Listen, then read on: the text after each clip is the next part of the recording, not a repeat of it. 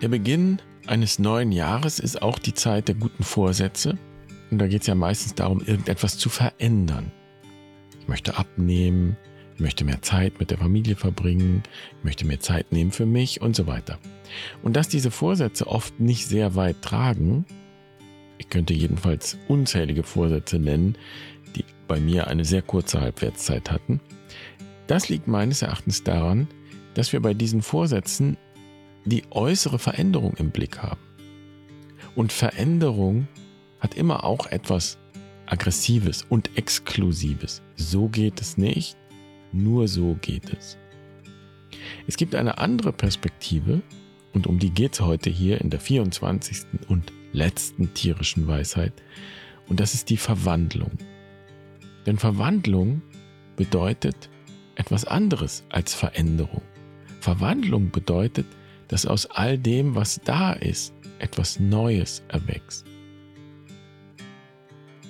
Verwandlung hat also viel zu tun mit Vertrauen, mit Zulassen. Und während ich Veränderung anstoße und anschiebe und antreibe, kann ich für Verwandlung nur eher Raum schaffen und sie eben zulassen. Wenn man so will, kommt die Verwandlung vor der Veränderung. Und wenn es mit den Vorsätzen nicht so recht klappen will, könnte es daran liegen, dass wir den Verwandlungsprozess, den es für eine Veränderung braucht, nicht im Blick haben oder schlicht zu überspringen versuchen. Denn Verwandlung ist nicht unbedingt immer nur angenehm. Schmetterlinge sind ein uraltes Symbol dafür, für Verwandlung, für Transformation. Und deshalb kommt hier der fiktive Brief des heiligen Franziskus an die Tagpfauenaugen. Und damit herzlich willkommen bei Barfuß und Wild. Ich bin Jan, schön, dass du dabei bist. Ich freue mich, diese 24. und letzte tierische Weisheit mit dir zu teilen.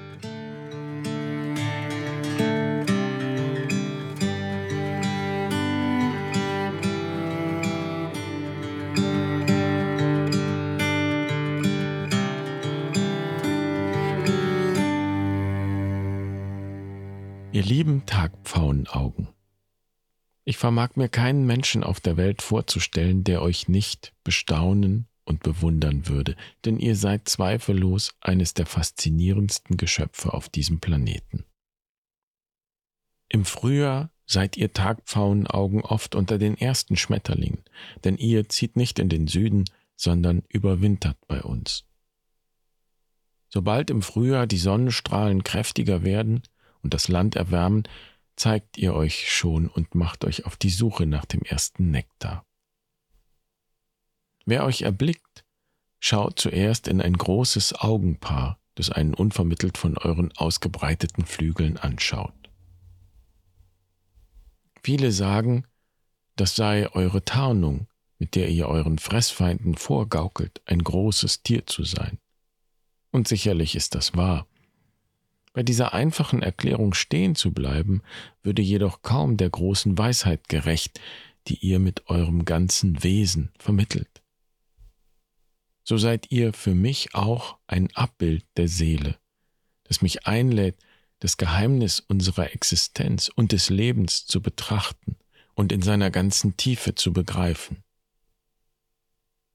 Und ich sehe in diesem Spiegel nicht nur ein Wesen, sondern gleich vier, denn ihr kommt bekanntlich nicht als Schmetterlinge auf die Welt, sondern zuerst seid ihr ein Ei, aus dem die Raupe schlüpft, die sich häutet und dann verpuppt und schließlich auf wundersame Weise in den Schmetterling verwandelt, der ihr jetzt seid.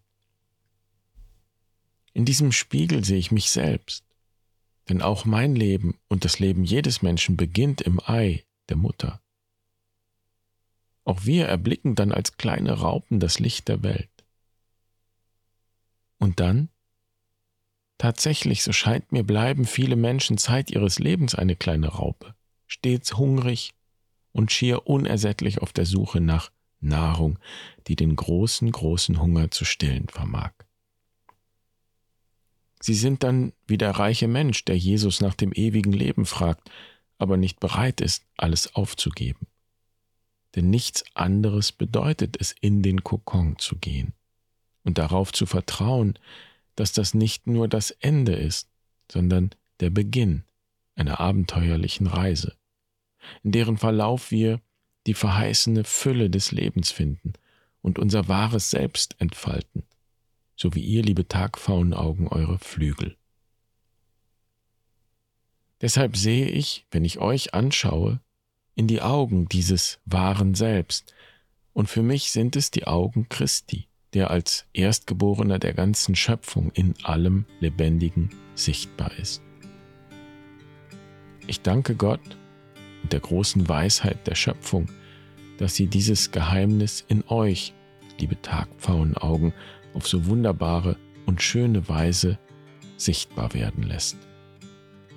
In Liebe bin ich euer kleiner Bruder Franziskus.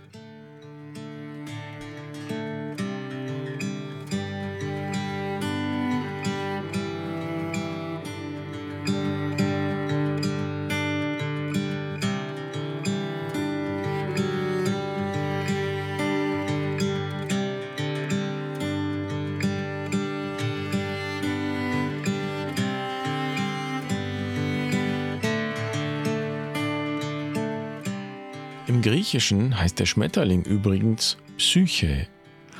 Das gleiche Wort also, mit dem wir unser Inneres, die Seele bezeichnen. Deshalb heißt es ja auch Psychologie. Und so sind die Schmetterlinge und speziell die Tagpfauenaugen mit dem schönen Gesicht auf den Flügeln für mich eine Erinnerung und ein Symbol für die Seele und das wahre Selbst, dass wir sind unter allem Äußeren und hinter den Masken unserer Persönlichkeit, also hinter allem, über das wir uns definieren und was uns gerade ausmacht oder von dem wir meinen, dass es uns ausmacht. Und das ist natürlich auch eine Einladung, eben nicht bei den berühmten Äußerlichkeiten stehen zu bleiben, sondern tiefer zu gehen und tiefer zu schauen. Und das bedeutet eben nicht nur äußerlich auf das zu schauen, was wir gerne anders hätten und verändern wollen oder meinen, dass es sich ändern müsste, sondern aus dem Inneren heraus dem Raum zu geben, was sich da gerade wandelt und zu schauen, wohin wandelt sich das und wer bin ich jetzt in diesem Wandlungsprozess meines Lebens. Vielleicht klingt das ein bisschen fremd oder du kannst dir nicht recht was darunter vorstellen. Es würde mich nicht wundern, denn wir haben in unserer Kultur diesen Blick, diesen inneren Blick oder tiefen Blick fast vollständig verlernt, würde ich sagen. Wir schauen ganz viel und ganz oft eben nur auf äußere Veränderungen. Und das kann eben auch sehr hart und schmerzhaft sein, wenn wir zum Beispiel sagen, dass eine Beziehung nur dann funktioniert, wenn diese oder jene Kriterien erfüllt sind. Und wenn das nicht so ist, dann ist es auch keine Beziehung. Und dann gibt es ja nur zwei Möglichkeiten. Es ändert sich oder es ändert sich nicht und dann ist es aus. Also das wäre der äußere Blick. Wenn wir tiefer schauen, dann geht es um die Frage, was bedeutet das eigentlich, dass es so ist, wie es ist? Das heißt, wir würdigen das erstmal, ohne es gleich beseitigen oder verbiegen oder verändern zu wollen und fragen also, was will hier wachsen und wohin will sich das wandeln? Und wenn du dich fragst, wie das konkret aussehen soll, dieser Blick, dieses tiefer Blicken, dann herzliche Einladung, mal bei uns auf der Webseite zu stöbern, denn im Grunde ist der Kokon, die Puppe, der Kokon, tatsächlich ein schönes Bild für das, was wir bei Barfuß und Wild anbieten. Kokon-Erfahrung und auch Kokon-Qualität. Und das heißt nämlich nicht, dass wir dir sagen, was du konkret ändern musst oder kannst, oder was du anders machen solltest und wie du es machen solltest, sondern wir sagen dir nur, wo du hinschauen kannst, um in dem, was gerade ist, was dich gerade beschäftigt, was dich vielleicht herausfordert oder an Grenzen bringt, in dem besser zu erkennen, in welchem Wandlungsprozess du da vielleicht gerade steckst.